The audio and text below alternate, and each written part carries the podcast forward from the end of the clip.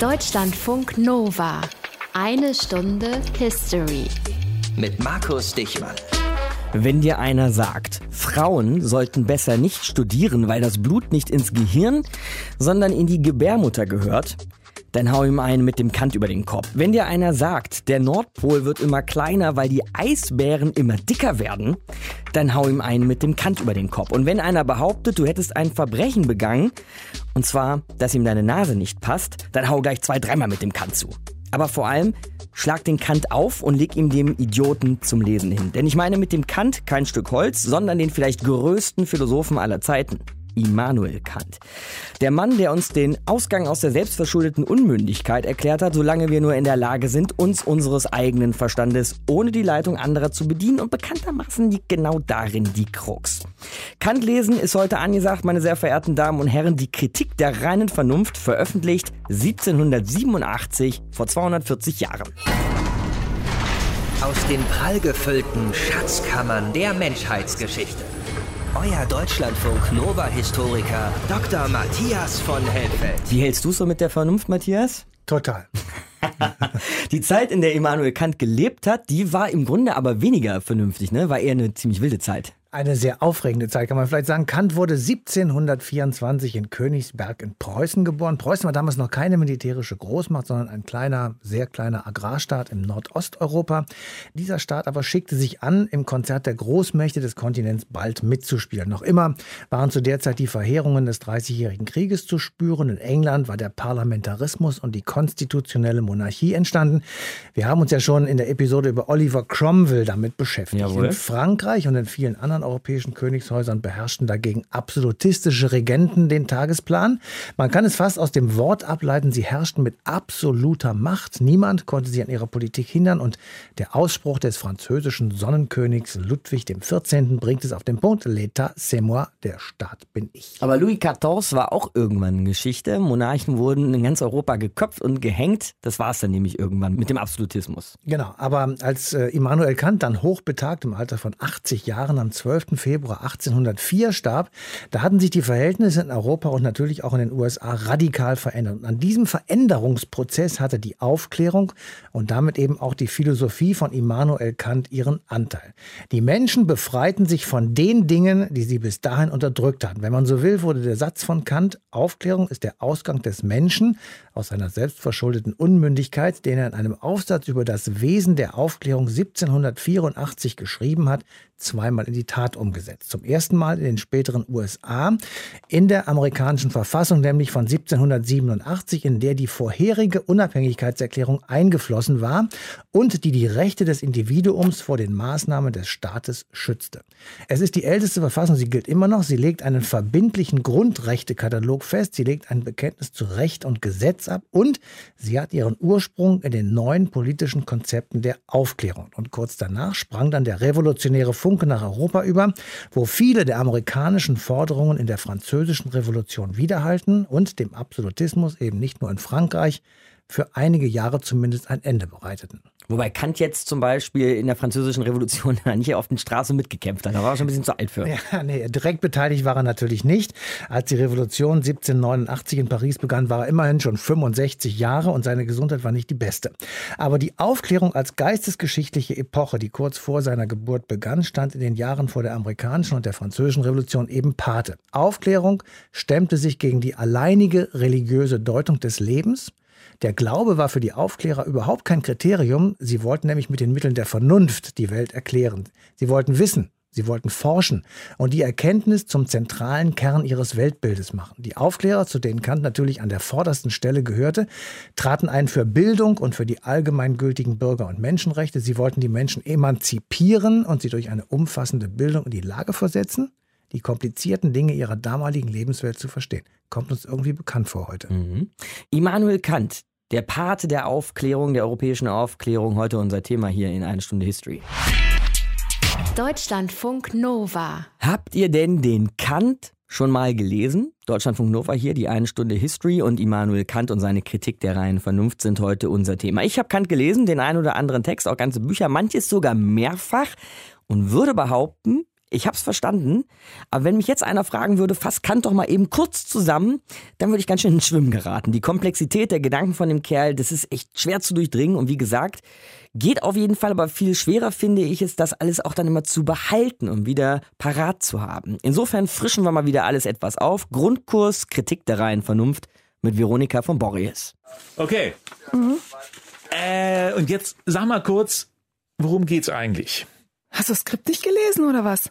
Ja, ich weiß schon, es geht irgendwie um Kant und es geht um dieses Buch, ne? Aber ehrlich gesagt, ich habe es nicht kapiert. Ey, das musst du mir vorher sagen. Wenn du das nicht kapierst, dann, dann kapiert das da draußen niemand. Ja, ja, ja, ja. Aber vielleicht kannst du es mir mal kurz erklären. Ja, klar, kann kurz erklären. Ich kann mir auch einen Pinguin auf den Bauch binden. So, Leute, könnte ich jetzt mal eine Tonprobe von euch haben? Danke. Ja. Okay, als die katholische Kirche 1827 die Kritik der reinen Vernunft auf den Index stellt, ist es schon zu spät. Der Erfolg von Immanuels Kants Scheißdreck. Äh, ich versuche das nochmal. Nee, Thomas, danke, reicht schon. Veronika, bitte. Mit seinen Thesen löst Kant ein Kernproblem der Philosophie, dass sie wie andere Wissenschaften auch unumstößliche Wahrheiten festhalten will, dass sie dafür aber auf trügerische Sinneswahrnehmungen angewiesen ist. Ey, das kapiert kein Mensch. Bitte? Na, schau dir doch mal die Formulierungen an. Trügerische Sinneswahrnehmung. Was soll das denn sein? Matrix hast du aber gesehen, oder? Ja. Das ist trügerische Sinneswahrnehmung. Du denkst, du sitzt gerade im Studio, Mikro ist offen. Äh, ja, genau, Mikro ist offen und ich habe gleich Mittagspause. Also könnt ihr jetzt endlich mal anfangen. Dankeschön. Gleich, gleich. Also, Mikro ist offen, dir gegenüber eine sympathische Kollegin und in Wahrheit liegst du halt in einem Tank mit Nährlösung. Okay, das ist aber nicht realistisch. Wirklich nicht? Wirklich nicht. So, ihr beiden, das scheint wohl ein bisschen länger zu dauern. Wie wär's mit ein bisschen Musik? Äh, sorry, das musste eben noch sein. Ja, Musik wäre super. Nein, mal gerne. Also, nochmal zurück zur Matrix. Das Problem ist halt, niemand kann sich jemals sicher sein, dass die Welt so ist, wie er sie sieht. Also kann niemand etwas Sicheres über die Welt sagen. Okay, aber das ist jetzt irgendwie so ein pff, philosophischer Taschenspielertrick, ne? Also, wenn ich jetzt einen Schritt vorwärts mache, könnte sich der Boden öffnen. Macht er aber nicht. Echt nicht? So, komm.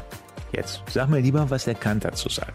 Sonst drehe ich durch, ja? Also, Eingangsfrage war, wie können wir Sachen wissen, auch wenn unsere Sinneswahrnehmung täuschen? Und dabei geht's Kant halt um Erkenntnisse aus der Metaphysik. Also, so Sachen wie, pff, äh, gibt es Gott? Was ist der Sinn des Lebens? Genau. Metaphysik dreht sich immer um so Fragen, die so gerade aus dem Zuständigkeitsbereich der Naturwissenschaften rausfallen, weil man sie halt mit wissenschaftlichen Methoden nicht beantworten kann. Mhm. Also mit Experimenten zum Nicht Beispiel. schlecht. Können wir hier vielleicht so eine, so eine Musik haben, die so tiefe Erkenntnis und Weisheit ausstrahlt? Jo, kommt. Ah, sehr schön. Also, Kant möchte gerne, dass die Metaphysik eine Wissenschaft ist. Er hat aber halt das Problem, dass sie keine wissenschaftlich haltbare Methode hat, um zu Erkenntnissen zu kommen. Darüber denkt Kant zehn Jahre lang nach und dann schreibt er die Kritik der reinen Vernunft. Hm. Das hört sich jetzt aber eher so an, als, als ob er einfach aufgegeben hat, ne? Also mit dem Motto so, äh, äh, die blöde Vernunft, die mag mich nicht. Ich kritisiere die jetzt mal. Ja, hört sich so an. Kritik ist bei Kant aber jetzt eher so gemeint als kritische Auseinandersetzung, so als Analyse. Also müsste es vielleicht eher heißen Analyse der reinen Vernunft. Kant sagt, die Metaphysik hat im Prinzip halt nur dieses einzige Instrument zur Verfügung und das ist die Vernunft. Diese Vernunft analysiert er dann, also oder wie? Ja, Kant seziert die Vernunft. Aber am Ende kann er eben sagen, okay, also folgendermaßen funktioniert die Vernunft. Folgende Fragen kann sie beantworten, folgendermaßen muss man dafür vorgehen. Ja, und bei folgenden Fragen, da können wir einpacken, das kriegen wir eh nie raus. Ach so, und ich habe gedacht, Kant wäre berühmt für diesen, diesen Dingspruch, warte, äh, das, äh, habe den Mut, dich deines eigenen Verstandes zu bedienen, ne? Ja, dafür ist er auch berühmt. Aber er hat halt nicht nur diesen knackigen Spruch rausgehauen, das wäre ja relativ einfach. Er hat halt auch gleich die Bedienungsanleitung für den Verstand rausgebracht. Ich meine, das ist so die Zeit der Aufklärung, die Physik, die Chemie, die Mathematik, die machen alle riesige Fortschritte zu der Zeit. Es wird wirklich wissenschaftlich gearbeitet und Kant etabliert halt die Philosophie auch als Wissenschaft. Und er erklärt der Welt, wie das Denken funktioniert und wie es angewendet werden muss. Ja, da hat die Kirche natürlich was dagegen, ne? Klar, dass die Leute einfach so mal denken. Ja, das finden sie schon mal überhaupt nicht gut und wirklich angepisst waren die halt von dem Buch, weil Kant gesagt hat, Gottes Beweis könnt ihr euch schenken, ihr werdet eh nie beweisen können, dass es Gott gibt oder nicht. Und das geht halt nicht für die Kirche, ne? Das wollten die überhaupt nicht gern hören. Sag mal, das steht irgendwie überhaupt nicht in meinem Manuskript. Ja, ich, ähm, ich glaube, ich, äh, ich schreibe den Text nochmal, das lassen wir jetzt erstmal. Na gut, dann mache ich jetzt Mittagspause. Hupala, etwas holprig die Nummer, aber dann bestens die Kurve gekriegt. Eine Einführung in die Kritik der reinen Vernunft von Veronika von Borries in eine Stunde History.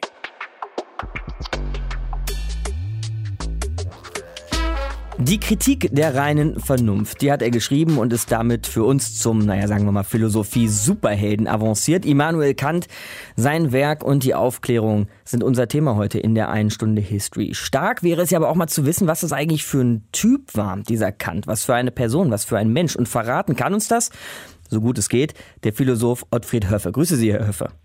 Ich grüße dich mal. Fangen wir mal so an. Es heißt über Kant, er komme aus einfachen Verhältnissen. Was waren denn das für einfache Verhältnisse? Das ist in der Tat so. Er stammt aus einer Handwerkerfamilie, äh, die ja nicht gerade bettelarm war, aber sicherlich nicht zur wohlhabenden Mittelschicht, geschweige denn zur Oberschicht gehörte. Er wird aber in seiner Begabung sehr früh erkannt, findet Freunde, beziehungsweise seine Familie findet Freunde und Mäzene und die erlauben ihn an das Friedrichskollegium zu gehen, eines der besten Schulen, die es damals in Deutschland gegeben hat. Das heißt, aus einfachen Verhältnissen, Handwerkerfamilie, dann aber eine gute Schule, ist aber immer noch ein weiter Weg bis zur Philosophie. Wie hat er denn den Weg eingeschlagen? Also zunächst lernt er in der Schule vor allem Mathematik und Physik, dabei die Physik von Juden kennen. Und er startet später nach äh, seinem Studium vor allem mit judischer Physik, also mit Naturwissenschaften und schreibt auch entsprechende äh, Texte, für die er dann später berühmt wird. Aber wichtiger ist, dass er sich dann von David Hume, einem schottischen Philosophen, und von Jean-Jacques Rousseau, dem Genfer und Wahlfranzosen, beeinflussen lässt. Und diese beiden führen ihn durch die Schwierigkeiten, die er bei ihnen entdeckt, zu dem, was wir dann Philosophie im engeren Sinne nennen und zur Moralbegründung. Klingt für mich aber auch so ein bisschen so, als wäre Kant ein recht ehrgeiziger Kerl gewesen. Oder was weiß man über ihn? Wie war er so drauf als Mensch? Also ehrgeizig war er ganz ohne Zweifel und auch sehr selbstbewusst. Aber andererseits war er wieder in seinem Lebensstil sehr bescheiden. Er bekam Rufe nach auswärts, die auch relativ gut bezahlt waren. Die hat er zurückgewiesen, weil er sagte, ihm liegt es nicht so sehr an Geld und an einem Ansehen. Und er führte, wenn man das weiterführen darf, äh, ein sehr, könnte man sagen, gelehrtes Leben, aber die Hälfte seines Tages widmet er dem Geselligenleben. Man hatte sogar schon Sorge, dass er durch die Zerstreuung der Gesellschaft äh, sich vom Philosophieren und von der Wissenschaft ablenken lassen. Mhm, also auch ein bisschen ein Lebemann und auch so ein bisschen so ein Philosophie-Superstar, ne? Das auf jeden Fall. Ich meine, er war zunächst nicht, zunächst galt er als philosophische Großbegabung, aber nach der Kritik der reinen Vernunft wird er ja zu einem philosophischen Genie und wahrscheinlich zu einem der größten Philosophen unserer abendländischen Geschichte. Aber wir wissen ja, Herr Höffe, dass das Einzige, was die Leute mehr lieben als einen Star, ist es, den Star auch dann fallen zu sehen. Gab es Kritiker, Gegner, Verächter von Kant zu Lebzeiten? Also eigentlich nicht. Also keine nennenswerte in Königsberg, unter anderem wegen dieser Verbindung von einer unendlichen Begabung und Neugier. Er war auf fast alles in der Welt neugierig. Und dann dem, was ich schon sagte, bescheidenen Lebensstil, findet er eigentlich nur Freunde, Bewunderer, Verehrer. Vielleicht auch das darf man noch nachschieben. Es war ein klein, also philosophisch ein Genie, ein Riese, von dem Wuchs her aber klein, leicht verwachsen, von schwacher Gesundheit und dann einer überragende Disziplin wurde er immerhin 80. Also diese Person wird von seinen Kollegen sehr geschätzt und unterstützt, auch wenn er relativ spät erst eine richtige Stelle bekommt äh, von der er dann einigermaßen äh, angenehm leben kann.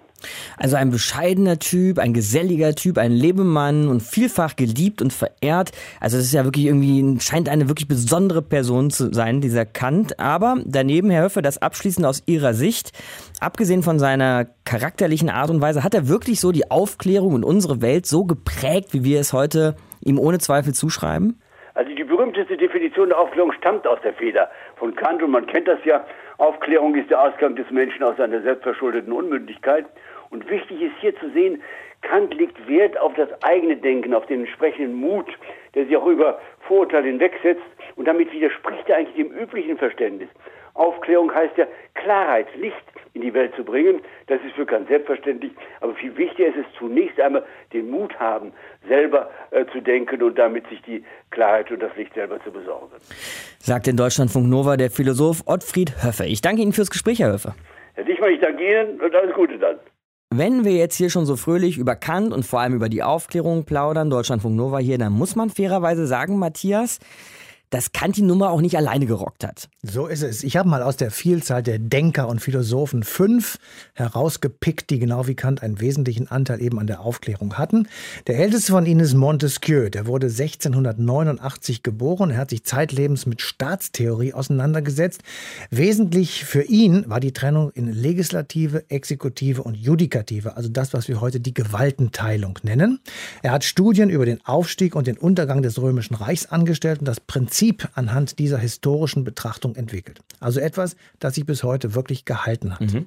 Fünf Jahre nach ihm wurde Voltaire geboren. Manche nennen das 18. Jahrhundert auch das Jahrhundert Voltaires, weil der Mann echt viel geschrieben hat. Er war Dramatiker, er war Erzähler und natürlich Philosoph, der im Übrigen auch zu den Monarchen seiner Zeit engen Kontakt hielt, zum Beispiel zum preußischen König Friedrich II., besser bekannt als Friedrich der Große. Das hat den guten alten Voltaire jetzt aber auch nicht unbedingt davon abgehalten, heftige Kritik zu äußern ne, an Na, den Herrschenden und an den Verhältnissen. Nein, nein, ganz im Gegenteil. Feudalherrschaft oder die Alleinherrschaft absolutistischer Könige waren ihm ebenso ein Dorn im Auge wie die weltanschauliche Monopolstellung der damaligen katholischen Kirche. Insofern war er tatsächlich einer der Wegbereiter der französischen Revolution, die ja genau dagegen eben anging. Am Beginn des 18. Jahrhunderts wurden Jean-Jacques Rousseau, Dennis Diderot und David Hume geboren. Mit Diderot haben wir uns schon mal ausführlich beschäftigt, als es in eine Stunde History um die Enzyklopädie des Wissens ging, die er Mitte des 18. Jahrhunderts mit D'Alembert gemeinsam herausgebracht hat. Das war das erste Lexikon und dieses Lexikon notierte in 35 Bänden das Wissen der damaligen Welt, denn es sollte ja gewusst und nicht mehr geglaubt werden. Fast zur gleichen Zeit erblickte Jean-Jacques Rousseau das Licht der Welt. Von ihm stammt der berühmte Gesellschaftsvertrag, dem das freie Individuum aus eigener Überzeugung beitreten könne, ohne dass es sich seine eigenen Rechte begeben müsste. Ganz schön französische Angelegenheit, ne, diese Aufklärung. Naja, also Rousseau wurde in Genf geboren, das sollte man schon sagen, aber Gut, er sprach aber er schrieb und schrieb mhm. Französisch. Tatsächlich aber stammten viele der Vordenker wirklich aus Frankreich. Vielleicht lag das auch daran, dass dort der Absolutismus so drastische Formen Namen angenommen hatte. Aber einen habe ich noch und der kam nicht aus Frankreich, sondern aus Schottland. David Hume wurde 1711 in Edinburgh geboren. Er war Philosoph und Ökonom und gehörte dem in Schottland sehr verbreiteten Sensualismus an. Das heißt, er ging davon aus, dass menschliche Erfahrung allein auf individuelle Sinneseindrücke zurückzuführen sei. Ich glaube nur, was ich sehe. Genau. Diese Form des Philosophierens hat Immanuel Kant übrigens zu seiner Kritik der reinen Vernunft angeregt, um die es ja heute geht. Genau, Immanuel Kant und die Kritik der reinen Vernunft in eine Stunde History, Deutschlandfunk Nova. Also, wir können auf jeden Fall festhalten, der gute Herr Immanuel Kant war ein ziemlich cleverer Bursche. Oder eigentlich, um ihm vielleicht ein bisschen gerechter zu werden, er war sogar brillant. Jetzt kommt aber, eine Stunde History hier, auch ein Kant nicht aus dem Nichts. Nee, da gab es schon was vorher, quasi a priori, um mal Kantsche Worte zu verwenden. Und das besprechen wir jetzt mit dem Philosophen Thomas Rentsch. Hallo, Herr Rentsch. Ja, schönen guten Tag. Kant kam nicht aus dem Nichts, sondern es gab da eine Entwicklung, einen Prozess. Es gab Geschichte, die ihn bis dahin gebracht hat, dass er irgendwann zum Vordenker der Aufklärung wurde. Was kam vor ihm? Ja, in aller Kürze, es ist ein sehr komplexer Prozess der Emanzipation, des Denkens und des Handelns auf allen Ebenen der gesellschaftlichen Praxis. Ein zentraler Beginn ist die gegen die Autoritäten gerichtete kopernikanisch-galileische Wende. Es wird deutlich, die Erde bewegt sich. Die traditionelle Kosmologie und die Lehren der Kirche sind falsch. Und dieser Prozess der Aufklärung ist zunächst in ganz Europa er lässt sich von Kopernikus bis Kant daran bereits erkennen, dass auf allen Ebenen der Wissenschaft und der gesellschaftlichen Praxis gefragt wird, wie wir vernünftige Selbstständigkeit erreichen, ohne autoritäre Wahrheits- und Herrschaftsansprüche äh, in Anspruch zu nehmen. Ne? So, und all das nahm Kant mit, diese Vordenker Kopernikus, Galileo, und prägte dann das Zeitalter und naja auch den Begriff der Aufklärung. Herr Rentsch, was ist das denn eigentlich aus Ihrer Sicht, die Aufklärung? Ja, die Aufklärung ist dieser Jahrhunderte währende Prozess der Orientierung an vernünftiger Selbstständigkeit und vor allen Dingen gegen Autoritäten und Dogmen gerichtet. Sie zielt daher auf eine Veränderung der menschlichen Gemeinschaft, die mit dem Wohl, dem Glück und dem Nutzen der Menschheit verbunden werden muss. Kritik und Toleranz, Kritik an Vorurteilen, Prozesse der Denkfreiheit, der Redefreiheit und damit verbunden auch die Religionskritik Ganz zentral für diese gesamten Prozesse war die Herrschaftskritik an Tyrannen und an Despoten, am Papst, an allen herrschenden Instanzen. Also im Grunde wollte man keinen Gedankenbaustein auf dem anderen mehr lassen. Die Herrschaftskritik führte zu neuen Modellen von Staat und Recht. Das sind ganz entscheidende Prozesse und der Weg führt zu den modernen demokratischen Verfassungsstaaten. Nicht einer herrscht, sondern alle kooperieren und wählen für bestimmte Problemlösungen viele dazu qualifizierte Menschen aus. Auch nicht nur einen dann wieder. Ne? Das heißt, so Konzepte wie Gewaltenteilung, Rechtsstaat, das sind die Grundsätze, die praktisch dann ganz konkret so aus der Aufklärung entwickelt wurden. Ja, und man sieht dann, dass die Grundgedanken zu rechtlichen, politischen, sozialen Weiterentwicklungen dann führen. Jetzt rennen wir Europäer ja aber auch ganz gerne durch die Weltgeschichte und sagen dann so stolz, ja, wir hier in Europa, ja, wir hatten die Aufklärung und die fehlt in vielen anderen, ja, ganz finsteren Teilen der Welt und deshalb sind die praktisch selbstverschuldet in ihrer Unmündigkeit, um Kant nochmal zu bemühen. Aber wie viel Aufklärung steckt eigentlich tatsächlich heute noch in uns? Also wenn man die Definition von Kant sich klar macht, Aufklärung ist der Ausgang des Menschen aus seiner selbstverschuldeten Unmündigkeit. Unmündigkeit ist das Unvermögen, sich seines Verstandes ohne Leitung eines anderen zu bedienen. Selbstverschuldet ist diese Unmündigkeit, wenn die Ursachen derselben nicht aus Mangel des Verstandes, sondern der Entschließung und des Mutes liegt, sich seiner ohne Leistung eines anderen zu bedienen. Das ist also die mhm. Was ist Aufklärung von 1784. Aber in den armen Ländern und in den früheren äh, Kolonien der reichen Länder da ist das nicht die Schuld der Menschen, das ist die Schuld der damaligen äh, Ausbeutungsprozesse, muss man ganz deutlich zu sagen. Und da haben wir viel an Aufholleistung zu bringen, Bildung neu und Entwicklung neu zu ermöglichen und so weiter. Und wie lautet die Diagnose für unsere westlichen Staaten? Mangelt es uns manchmal selbst ein bisschen an Aufklärung? So etwas müssen wir neu entwickeln. Die klassische Aufklärung führte zu neuen Rechtsformen zur Erziehung, zur Bildung und zu all diesen Aspekten. Und heute stehen wir angesichts der Globalisierung, der planetarischen Technisierung und der Digitalisierung, angesichts des extrem steigenden Bevölkerungswachstums. Ich denke daran, wenn ich, als ich geboren wurde, gab es 1,9 Milliarden Menschen. Jetzt gehen wir auf 7,5 Milliarden zu. Nicht angesichts dieser Entwicklungen stehen wir vor der Aufgabe der Erneuerung einer solchen Vernunftkritik und einer Erneuerung der Einsicht in die Grenzen unserer Erkenntnisse. Das heißt, brauchen wir 2017 eigentlich eine neue Aufklärung? Ja, dringend erforderliche, lebendige Erneuerung der Aufklärung und der Vernunftkritik. Einsicht in die Grenzen unseres Wissens und in unseres Könnens. Und das ist sogar der Ursprung der Philosophie schon gewesen. Denn Sokrates sagte, alle wissen alles, nur ich weiß es nicht. Ich gehe mit der Laterne über die bei helllichtem Tage über die Straßen und sage, wer ist ein Mensch, was ist ein Mensch überhaupt? Ne? Alle anderen wissen das natürlich, ich weiß es nicht. Ne? Und das müssen wir uns klar machen. Wir sind nur endliche kleine Lebewesen, die auf einem endlichen kleinen Planeten leben. Und das würde die Vernunft und die Aufklärung wieder ins Bewusstsein bringen. Sagt der Philosoph Thomas Rentsch hier bei uns in Deutschlandfunk Nova. Eine Stunde History. Ich danke Ihnen, Herr Rentsch. Ja, gerne. Deutschlandfunk Nova. Eine Stunde History. Read Kant. You Kant. Und dann lernst du ganz schnell, Aufklärung ist der Ausgang des Menschen aus seiner selbstverschuldeten Unmündigkeit. Unmündigkeit ist das Unvermögen, sich seines Verstandes ohne Leitung eines anderen zu bedienen. Bumm. Jetzt bin ich verbunden mit Heiner Klemme, Historiker und Kant-Spezialist. Grüße Sie, Herr Klemme. Ich grüße Sie auch, Herr Dichmann. Read Kant, you Kant. Herr Klemme, den Spruch habe ich zugegebenermaßen geklaut aus einem Song, nämlich von Jan Böhmermann. Und da geht er so in die Richtung von Fremdenfeinden und Autokraten. Trump und Orban fliegen da durchs Musikvideo, genauso wie so ein grauer deutscher Einheitsmob mit Heugabeln und Transparenten. Finden Sie auch, der ein oder andere könnte heute mal wieder eine Portion Kant vertragen? Auf jeden Fall, dem würde ich unbedingt zustimmen. Kant ist ein moderner Philosoph, er ist der Philosoph der Aufklärung, er ist der Philosoph der Moderne, er ist ein Philosoph, der uns zum Nachdenken bringt und uns darüber reflektieren lässt, was eigentlich die Grundlagen unserer Erkenntnisurteile, unserer normativen Urteile im Bereich von Erkennen, Handeln und auch von Ästhetik sind.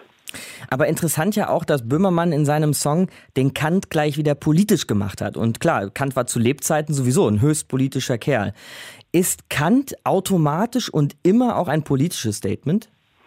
Kant ist auch ein politisches Statement insofern, als er, wie Sie eingangs ähm, ja aus der Aufklärungsschrift äh, zitiert haben, ein Philosoph der Mündigkeit ist. Er ist jemand, der sagt, dass im Zentrum unseres Denkens und Handelns das Individuum stehen sollte, welches vernunftbegabt ist auf der einen Seite, aber auf der anderen Seite zugleich ein fühlendes, ein leidendes Wesen ist. Das heißt, wir als Bürger im Sinne Kants, wir müssen A, uns politisch besinnen und eine Position finden und B, aber auch ein bisschen Mitgefühl zeigen.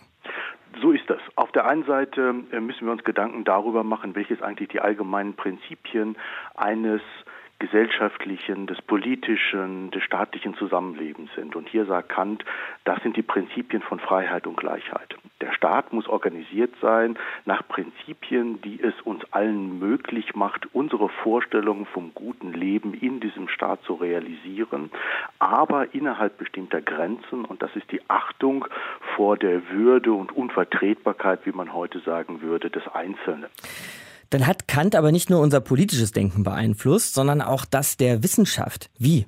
Den Einfluss Kants auf die Wissenschaften beschreiben zu wollen, hieße eigentlich die neuzeitliche, nach der Publikation der Kritik der reinen Vernunft einsetzende Erkenntnistheorie, Theorie des Wissens, Theorie der Natur, die Erkenntnistheorie, die Wissenschaftsphilosophie äh, zu kommentieren. So, und unser kleines täglich Kant gibt uns heute, Herr Klemme, im Alltag. Was kann man davon Kant verwenden? Vielleicht zum Beispiel der kategorische Imperativ könnte einem da ja in den Kopf kommen. Der kategorische Imperativ ist sicherlich ganz wichtig, aber er ist weniger einfach zu verstehen und anzuwenden, als man dies vielleicht denken möchte. Also in einfachen Worten könnte man ja sagen, was du nicht willst, dass man dir tut, das füge auch keinem anderen zu. Ja, das ist eine Interpretation, die sehr nahe liegt, aber die Kant explizit äh, zurückweist aus Aha. verschiedenen Gründen, weil äh, die goldene Regel einen stark äh, ich-bezogenen und nützlichkeitsbezogenen Charakter hat. Ich soll ja nur das nicht anderen antun, was ich nicht möchte, was mir angetan werden. Ja, Kant dachte so. An die Allgemeinheit. Genau, Kant denkt an die Allgemeinheit, an die Gesetzlichkeit. Das heißt, ich selber als ein empirisches, konkretes Wesen, welches hier und jetzt lebt, muss meine eigenen Wünsche, sage ich mal, Begierden, Interessen, Neigungen aus der Perspektive einer Allgemeinheit denken, die mir in Gestalt der Vernunft sozusagen vor Augen steht. Äh, und diese Vernunft verlangt oftmals von mir auch Handlungen, die ich gar nicht gerne vollziehen möchte, selbst wenn sie in meinem Nutzen stehen. Mhm. Muss man äh, dann aber eben doch durchziehen muss man eben doch sich ziehen. Äh, weil Kant eben, und das ist auf der einen Seite das Aufregende seiner Theorie, aber auf der anderen Seite eben das, was auch als anstößig interpretiert wird, davon ausgeht, dass wir keinen einfachen Zugriff auf das haben, was wir Menschen unserer Natur nach sind, sondern dass der Mensch gewissermaßen ein Doppelwesen ist. Auf der einen Seite ein Subjekt, welches unter den Gesetzen der Natur steht, welches Leidenschaften hat, welches seine eigene Glückseligkeit sucht, aber auf der anderen Seite eben ein Wesen, welches vor der Achtung vor Prinzipien handeln kann, die er als vernünftige, zugleich als Maßstab an sein eigenes und an das Handeln von anderen Personen heranlegt. Wir sind sozusagen Doppelnatur. Ein letztes noch, Herr Klemme. Kant habe ich zum Beispiel in der Schule gelesen. Es gibt tausende Bücher und Biografien. Ich warte immer noch auf einen Spielfilm über ihn. Es gibt eine Kant-Gesellschaft, ein Kant-Forschungszentrum, ein Kant-Archiv. Aber das alles eben in Deutschland. Hat Kant denn eigentlich auch außerhalb von Deutschland irgendwie einen Impact gehabt? Auf jeden Fall, in vielfältiger Weise. Also die Geschichte der neuzeitlichen Philosophie nicht nur innerhalb von Deutschland, sondern in vielen anderen europäischen, außereuropäischen Sprachen ist immer auch eine Geschichte der kantischen Philosophie. Was die Gegenwart betrifft, gibt es ein riesiges Interesse an der kantischen Philosophie. Es gibt eine polnische Kantgesellschaft, es gibt eine italienische, es gibt eine brasilianische, es gibt eine US-amerikanische, es gibt eine englische, es gibt eine norwegische Kantgesellschaft, es gibt eine spanischsprachige und eine französischsprachige Kantgesellschaft. Äh, ich hatte kürzlich äh, hier an der Universität Halle-Wittenberg eine Kanttagung mit 60 Referenten, die aus 19 unterschiedlichen Ländern gekommen wow. sind. Also das Interesse an der kantischen Philosophie ist ungebrochen. Äh, es ist momentan vielleicht sogar wieder im Aufschwung begriffen und es erstaunt teilweise.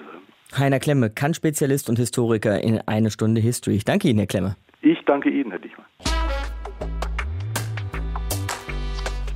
Ich habe es eben schon erwähnt, wir Europäer.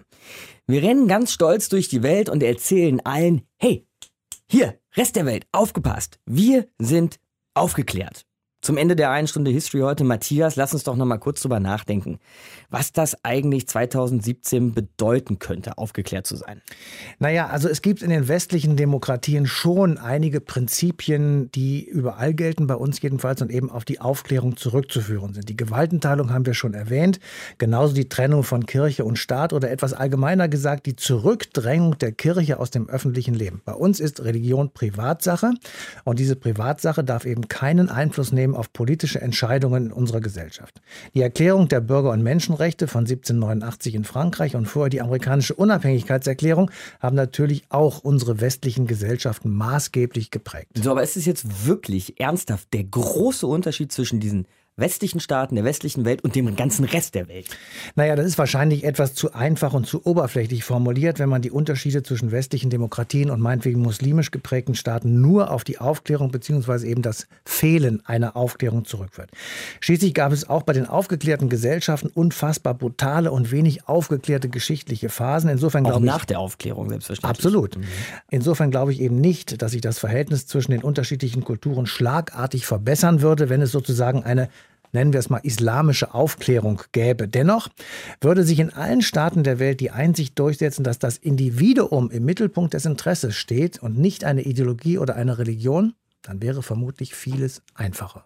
Danke dir, Matthias, denn das war eine Stunde History für diese Woche Deutschlandfunk Nova, kurz vor Neujahr. Nehmt euch also beste Neujahrswünsche mit in nach 2018. Vielleicht so ein bisschen im Sinne von Kant, ne? Lasst ein bisschen Vernunft walten. Und das schicke ich an der Stelle auch nochmal nach Großbritannien. Die wollen ja bekanntermaßen aus der EU austreten. Nächste Woche in eine Stunde History schauen wir uns deshalb nochmal in aller Ruhe an, wie sie eigentlich mal beigetreten sind. Zu Neujahr 1973 war das. Tritt Großbritannien der damaligen Europäischen Gemeinschaft bei. Bis dahin macht's gut, Markus Dichmer mein Name. Ciao. Deutschlandfunk Nova. Eine Stunde History. Jeden Sonntag um 19 Uhr. Mehr auf deutschlandfunknova.de.